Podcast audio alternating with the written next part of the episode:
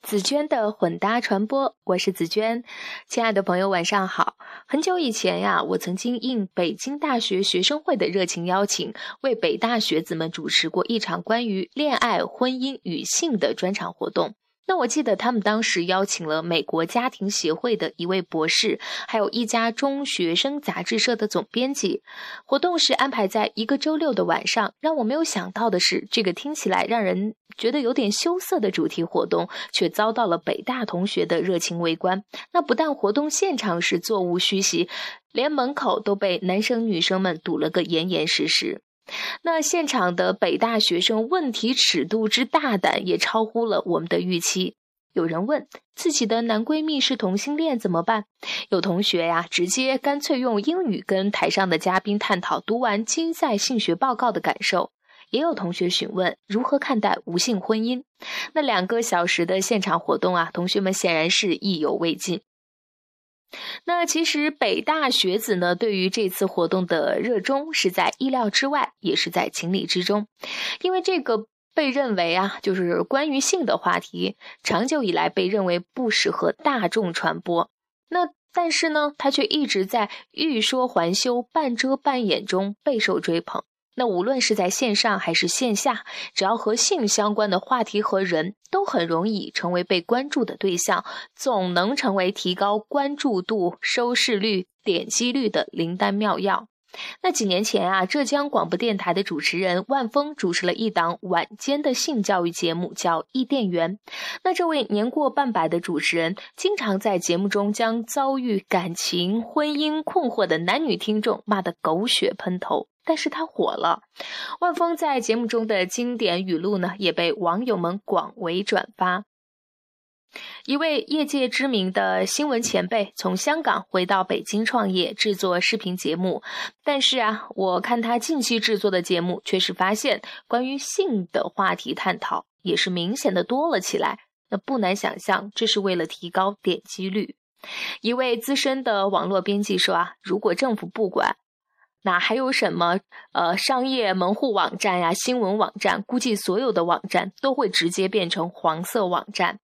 那为什么大众对于这个话题如此关注呢？是因为长久以来不能在公开场合谈论这个话题，有了网络这样的虚拟环境，终于让人们在情感上、心理上得以释放，所以趋之若鹜。这个解释行得通吗？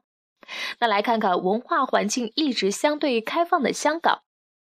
那我曾经在业余的时间为香港家庭计划指导会做过义工，呃，给他们的员工义务教授普通话。那这家半政府性质的机构，其实就类似于我们的事业单位了。他们的主要工作呢，就是为香港的民众进行恋爱、婚姻、家庭以及性方面的教育。那这家机构呢，会经常举办一些公开的宣讲活动。嗯，那除了这个政府行为之外啊，香港的这个媒体，呃，香港苹果日报在报界的霸主地位也是从来没有被撼动过的。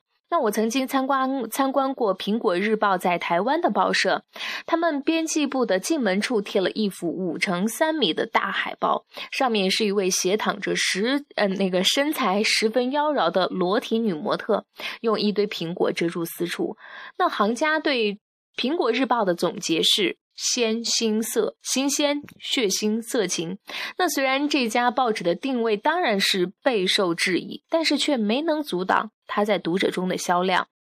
那香港的龙虎报也很知名，嗯，在网络还没有像今天这么发达的时候，很多大陆的游客啊都去慕名去香港购买这本杂志。那再来看看美国，虽然我接触过的很多的美国人都说他们对于性和婚姻的态度其实比中国人保守，但是在美国啊，最畅销的杂志是《花花公子》，跟性有关的电视剧也是火了一部又一部。